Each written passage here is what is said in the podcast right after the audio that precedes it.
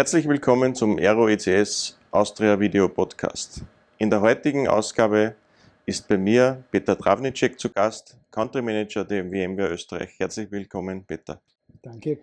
Vielleicht kannst du dich für uns, äh, unsere Zuseher, Zuhörer kurz vorstellen. Vielleicht kannst du uns einen kurzen Einblick geben über VMware. Wer ist VMware Österreich? Wer ist das Team? Und wie siehst du die Landschaft? Danke für die Einladung. Ja, VMware in Österreich ist äh, ein Unternehmen von knapp 40 Mitarbeitern heute, stark gewachsen in den letzten Jahren mit dem Ziel, unsere 7000 Kunden und 200 Partner in Österreich zu unterstützen. Wir haben uns dazu auf der einen Seite nach den Produktlinien, auf der anderen Seite nach den Kundensegmenten aufgestellt. Wir haben einen Enterprise-Vertrieb, wir haben einen breiten Channel-Vertrieb, wir haben doch zwölf Kollegen, die im Support und in der direkten fachlichen Kundenbetreuung tätig sind, eine kleine Pre-Sales-Mannschaft und das, was man so rundherum noch braucht, lokales Marketing etc. Insofern sind wir in Österreich sicherlich keine sehr große Gesellschaft, auf der anderen Seite äh, nicht alleine, denn wir sind eingebunden in das Netzwerk unserer Kollegen in der Alpenregion, gemeinsame Ressourcen mit den Schweizer Kollegen, gemeinsame Ressourcen auch mit den deutschen Kollegen, weil wir doch aufgrund des Wachstums in unserem Portfolio in den letzten Jahren immer mehr Spezialisierung, immer mehr Fachleute auch sowohl lokal als auch international bei uns dazu bekommen haben. Die VMware hat ja genauso wie alle anderen Betriebe in der IT ein spannendes Jahr 2020 hinter sich. Äh, wir sind durch eine doch sehr abwechslungsreiche Zeit gegangen. Wie hast du, wie hat denn die VMware das letzte Jahr erlebt? Ja, spannend ist ein netter Euphemismus für das, was passiert ist in den letzten zwölf Monaten. Äh, wir haben natürlich unser Jahr 2020 äh, geplant in der üblichen Wachstumserwartung und dann kam irgendwann so im März, ich erinnere mich an den 13. März, äh, wo meine Frau angerufen und gesagt, ich soll noch Klopapier mitbringen und dann gab es keins. Und das war auch der Moment, wo wir das Büro zugesperrt haben, wo wir plötzlich das Thema hatten, alle Mitarbeiter ausschließlich von zu Hause arbeiten zu lassen und äh, gleichzeitig eine ähnliche Situation bei allen unseren Kunden war. Wir haben also alle miteinander, sowohl wir als VMware als auch bei unseren Kunden plötzlich das Thema gehabt, wie arbeiten wir von zu Hause? Wie arbeiten wir ausschließlich von zu Hause? Wie lernen wir den Umgang mit allen diesen elektronischen Kommunikationsinstrumenten? Äh, alle Meetings nur mehr online sein werden, jedes Meeting mit dem klassischen Satz, dein Mikrofon ist noch nicht eingeschaltet, begonnen wurde. Und das hat natürlich äh, eine völlig neue Art der Arbeit für uns bedeutet. Das hat bei unseren Kunden bedeutet, dass sie plötzlich in der Lage sein mussten, äh, digital hm, zu arbeiten, noch viel mehr als vorher. Ich glaube, diese Krise hat einen ungeheuren Digitalisierungsschub äh, gebracht. Wir hatten Situationen, wo am Sonntagabend der CIO eines großen Krankenhauses anruft und sagt, wir müssen jetzt 250 Betten irgendwo aufstellen, können Sie uns irgendwie helfen? Und das ist der Punkt, wo wir dann Leute teilweise ins Auto gesetzt haben, vor Ort geschickt haben, alle mit Masken ausgestattet. Wir haben VMware-Masken gekauft für alle Mitarbeiter. Wir haben also irgendwie versucht, auf diese Situation zu reagieren und haben wahrscheinlich in diesem Voranstolpern genauso viel gelernt wie unsere Kunden, unsere Partner, wie wir damit umgehen. Interessanterweise hat dann die erste Jahreshälfte sehr stark dieses Thema Arbeitsplatzautomatisierung im Vordergrund gestanden. Einfach auf der Thematik heraus, ja, wie kriege ich die ganzen Ressourcen, IT-Ressourcen, die ich normalerweise im Büro habe, nach Hause zu den Mitarbeitern. Äh, nicht nur Hardware, sondern auch softwaretechnisch. Wie kann ich das auch alles absichern? Denn es hat natürlich auf einmal eine Riesenwelle von Themen gegeben, wie kann ich diese Arbeitsplätze absichern, wie kann ich äh, meine Datenkommunikation absichern. Da haben alle gelernt sehr viel, einschließlich uns selbst. In der zweiten Jahreshälfte, muss ich sagen, hat sich dieser erste Schwung eigentlich verlangsamt. Äh, wir haben festgestellt, dass die Kunden in ihren großen Projekten, zumindest jene Projekte, die stark Richtung Digitalisierung gegangen sind, eigentlich wiederum weitergemacht haben. Wir haben also ganz wenig Projekte erlebt, wo der Kunde gesagt hat, na, wir hören jetzt komplett auf und machen gar nichts mhm. mehr. Es gab natürlich die eine oder andere äh, gedämpfte Zukunftserwartung, die dann geheißen hat, ja, wir machen Projekte vielleicht nicht ganz so groß, wir machen sie etwas kleiner, wir versuchen, äh, die Investitionen ein bisschen zurückzufahren. Was uns dort natürlich auf der anderen Seite wieder geholfen hat, sind diese ganzen Investitionsinitiativen aus dem Steuertopf heraus, wo Kunden jetzt das Geld, das ausgeschüttet wurde, auch genommen haben und damit. Also die Investitionsprämie ist Diese Investitionsprämie merkbar. ist sicherlich merkbar. Mhm. Da gab es Kunden, die gesagt haben, ja, wir geben jetzt Geld aus, solange es die Prämie gibt und fangen jetzt Projekte an. Äh, aber ganz generell haben wir gesehen, dass die Kunden mit diesen Instrumenten auch ihre Kunden besser servicieren wollten.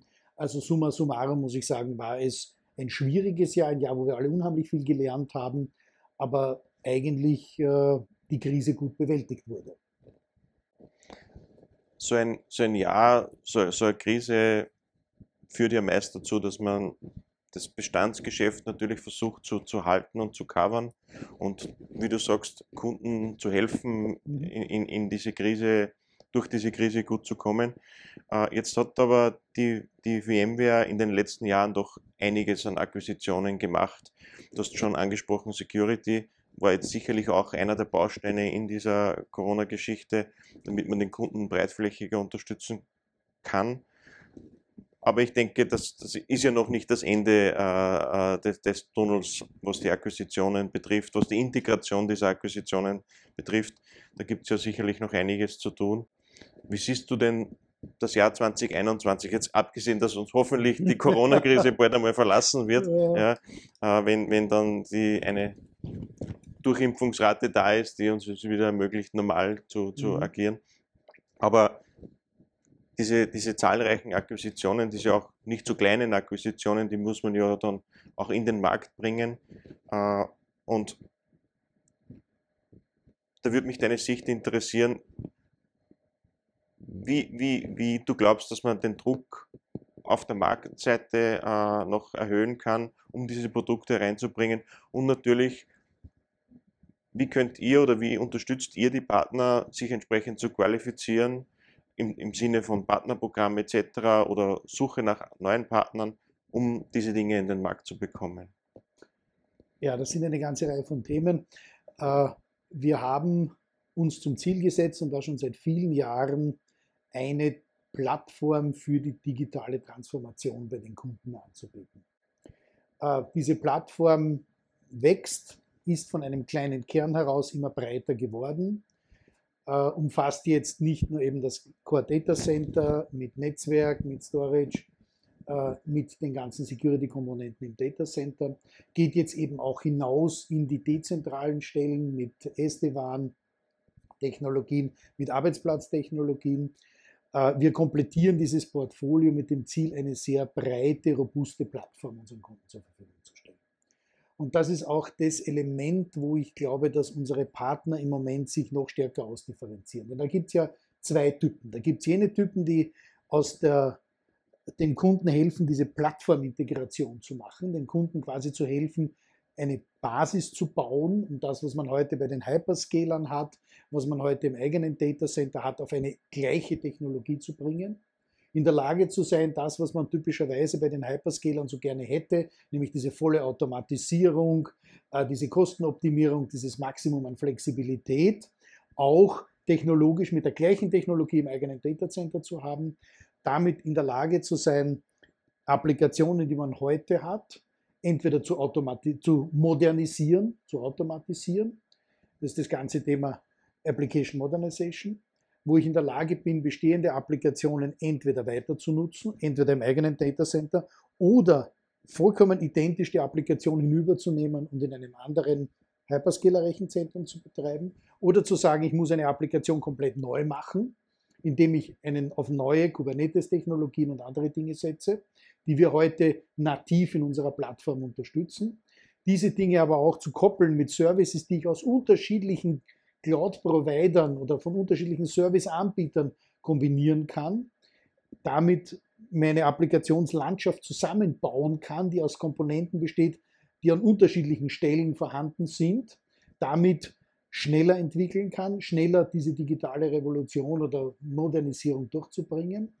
Und da brauchen wir jetzt natürlich die Partner, die den Kunden helfen. Einerseits diese Integrationsebene, also Partner, die sehr breit in ihrem Integrations-Know-how aufgestellt sind aber auch jene Partner, die in einzelnen Bereichen sei es jetzt Security, sei es Netzwerk, sei es End-User Computing, sehr hoch spezialisierte Kompetenzen haben, weil es halt immer so eine Mischung ist aus, ich habe eine breite Plattform und ich kann diese Dinge an die richtige Stelle hineinstecken und brauche sowohl das breite als auch das tiefe Know-how. Und das wird die Herausforderung sein. Äh, wir sehen diesen Trend bei allen unseren Kunden, mhm. die heute auf der einen Seite bisschen was in Azure haben, ein bisschen was im AWS haben, manche spielen mit Google herum äh, und alle wollen im Grunde genommen diese verschiedenen Plattformen irgendwie miteinander kombinieren. Und dort sind wir natürlich heute hm, in einer sehr starken Position, weil wir die einzigen sind, die unseren Kunden anbieten können, auf einer Plattform, egal ob die im eigenen Rechenzentrum ist oder in einem Hyperscaler-Rechenzentrum läuft, Applikationen beliebig hin und her schieben zu können. Äh, das machen wir nicht nur mit diesen globalen Hyperscalern, sondern eben auch mit unseren lokalen Partnern. Äh, wir haben auch in Österreich Cloud-Anbieter, die auf unserer Plattform Datacenter-Lösungen fixfertig anbieten, wo der Kunde entscheiden kann, was mache ich selber und was outsource ich und dann oder was schiebe ich einfach hinaus mit dem Ziel, die Dinge ja nicht nur rauszubringen. Wir hatten ja auch in der Krise jetzt das Thema, dass viele gesagt haben, meine Kapazitäten sind am Ende, ich muss mal schnell eine Möglichkeit suchen, was rauszugeben. Und jetzt vor dem Thema stehen, dass das kostentechnisch natürlich irgendwann einmal ein bisschen aus dem Ruder läuft. Mhm. Und da macht es dann schon Sinn zu sagen, wie kann ich meine Applikationen wieder zurückbekommen? Wie kann ich in der Zwischenzeit mein eigenes Datacenter so weit automatisieren und so weit flexibilisieren, dass ich in der Lage bin, die Dinge auch zum gleichen Kostenblock hereinzubekommen und aber, aber im eigenen Datacenter zu behalten und zu sagen, ich überlege mir, was ist meine optimale Architektur, die eben eigenes und Fremdes kombiniert. Und das ist eine Herausforderung, wo sicherlich die Partner auch genau in diesem Lernprozess sind, vielleicht ein Stück weiter vorne äh, als viele unserer Kunden. Aber die Kunden brauchen da die Unterstützung sowohl in der Breite als auch in der Tiefe. Also die Spezialisierung für die Partner wird immer wichtiger? Absolut. Absolut. Ich glaube, dass dieser unser traditioneller, klassischer VMware-Partner, der kam halt aus der Server-Virtualisierung. Mhm. So das, was wir vor 25 Jahren begonnen haben, äh, Server-Virtualisierung, dann ein bisschen Storage-Virtualisierung, ein bisschen Netzwerk-Virtualisierung, das sind Elemente, die wichtige Grundvoraussetzungen sind, so Basiskompetenzen, die eigentlich jeder haben sollte und wo die Partner in den letzten Jahren sicherlich auch sehr viel gelernt haben aber das reicht nicht mehr. Man muss in der Lage sein zu verstehen, wie kann ich entweder diese Services aus den verschiedenen Hyperscalern nutzen oder wie kann ich mich in einzelnen Bereichen spezialisieren. Es ist heute ein SD-WAN-Projekt, wenn ich heute einen Kunden habe mit vielen Filialen, mit vielen dezentralen Außenstellen, die ich über ein privates Wide Area Network verbinden möchte, dann brauche ich da spezielle Kompetenz. Und das ist sicher eine andere Kompetenz als jemand, der aus der Applikationsentwicklung kommt und Application Modernization betreibt mhm. und sich überlegt, wie kann ich Dinge äh, auf Containerplattformen neu bauen. Und wenige Partner haben die Größe, um beide Komplexitäten machen zu können. Dort ist sicherlich die Differenzierung am Markt die Spezialisierung. Aber ich glaube auch, dass das Thema Integration eine eigene Spezialisierung ist von allen Komponenten so viel zu verstehen, dass ich sie auch so zusammenschrauben kann, dass am Ende des Tages funktioniert. Mhm. Das ist, glaube ich, auch eine Kompetenz, äh, die am Markt eine wichtige Das ist wahrscheinlich die größte Herausforderung in der heutigen Zeit, ja. diese, diese Mosaike so zusammenzubauen dass dann ein großes Ganzes oder ein funktionierendes Ganzes draus genau. wird. Ja. Und eines, das auch nicht nur einmal funktioniert, sondern auch noch wartbar ist, einen Lebenszyklus übersteht mhm. und in der Lage ist, schrittweise sich weiterzuentwickeln. Das ist, glaube ich, die noch größere Kunst dabei. Jetzt weiß ich, dass man äh, in, in, in deiner Situation nicht in die Glaskugel oder keine Glaskugel hat, in die man blicken kann, aber äh, wie siehst du denn die, sagen wir mal, die nähere und, und, und fernere Zukunft für VMware? Also ich sehe aufgrund der Position, der Stärke, die wir heute haben, unsere Zukunft eigentlich noch stärker im Markt uns zu positionieren, unseren Kunden noch mehr auf diesem Weg zu helfen. Und äh, wenn wir uns anschauen, welche Effekte hatte diese Krise, die hat sicherlich das Thema lokale Unternehmensnetzwerke und Verbünde und Partnerschaften zu stärken. Die hat den Effekt, dass wir eine völlig neue Art der Arbeit gelernt haben. Und so sehr und so schön es ist, wenn wir alle wieder ins Kaffeehaus gehen können und äh, natürlich auch wieder einmal ins Büro zu gehen, um die Kollegen Also du meinst treffen. ins richtige ins Homeoffice? richtige, ins, ins richtige, so ins richtige physische Büro zu gehen, äh, mit all den Auswirkungen, die das auf den Verkehr und auf andere Dinge hat. Mhm. So sehr erlebe ich es sowohl bei uns als VMware als auch bei unseren Kunden, dass alle jeden Tag immer ins Büro fahren werden, sehe ich nicht. Wir Mhm. haben unsere Mitarbeiter gefragt, äh, wie wollt ihr arbeiten? Und äh, da gibt es so 20 Prozent, die sagen, ja, eigentlich wollen wir ins Büro. Mhm. Gerade die mit vielen kleinen Kindern, die noch auf Homeschooling sind. Ähm, dann gibt es 20, 30 Prozent der Mitarbeiter, die sagen, eigentlich, wir wollen gar nicht mehr mehr, wir sind wunderbar, wir kaufen uns jetzt irgendwo einen Bergbauernhof mit einer dicken Glasfaserleitung und arbeiten von dort. Und dann gibt es eine Gruppe von Leuten, die sagt, wir wollen eigentlich flexibel dort arbeiten, wo wir gerade sind oder wo es heute am besten passt. Und äh, wollen aufgrund unserer Rahmenbedingungen, äh, der Pläne der Kinder und der, der Lebenspartner uns flexibel gestalten. Das ist, glaube ich, ein Trend, der passiert, den wir auch nicht mehr umkehrbar machen werden, weil wir alle gelernt haben, wie angenehm das eigentlich Mhm. ist für eine bestimmte Art von, von Arbeit. Betrifft jetzt nicht die Kollegen im, im Retail-Shop, betrifft vielleicht nicht die Mitarbeiter in der Produktion in der Fabrik. Aber diese generelle Digitalisierung wird sich fortsetzen. Das ist ein Trend, den ich deutlich sehe. Äh, Eine neue Art zu arbeiten, auch eine neue Art zu produzieren. Auch, dass wir vielleicht irgendwann einmal lernen werden, bestimmte Dinge zurückzuholen nach Europa. Ich sehe auch hier ein, diese Abhängigkeit von Ressourcen weit weg im Osten, dass das ein Problem ist. Eine vollständige Verflechtung äh, der globalen Produktionskapazitäten sind sicher schwierig zu handeln. Dort sehe ich eine gewisse Renaissance der lokalen Produktion. Ich glaube, dass wir die wirklichen großen Krisen in den nächsten Jahren auch nur dadurch bewältigen werden. Eine Klimakrise werden wir nicht bewältigen, indem wir den äh, globalen Transportgesellschaften nur noch mehr Elektronen hinten nachschicken. Da werden wir wiederum lokaler produzieren lernen müssen. Wir haben das jetzt gesehen bei dem, bei dem Thema des Impfstoffs. Wir werden dort lernen müssen, flexibler zu werden als Gesellschaft, auf diese Dinge zu reagieren. Ähm, Also ich glaube, dass ja, Digitalisierung uns da voranbringen wird, auch eine potenzielle Antwort auf das Klimaproblem ist. Ähm, Und äh, das wird sicherlich nicht nur im Ausbau von zentralen Riesen-Datacentern liegen, denn wie viel Strom eine Google-Abfrage braucht, haben wir alle gelernt, dass wir dort lernen, mit diesen Ressourcen besser umzugehen. Und dafür brauchen wir bessere Werkzeuge, dafür brauchen wir auch neue Arbeitsweisen, auch eine neue Integration von Partnern. Was mache ich selber? Wo nehme ich einen Partner herein?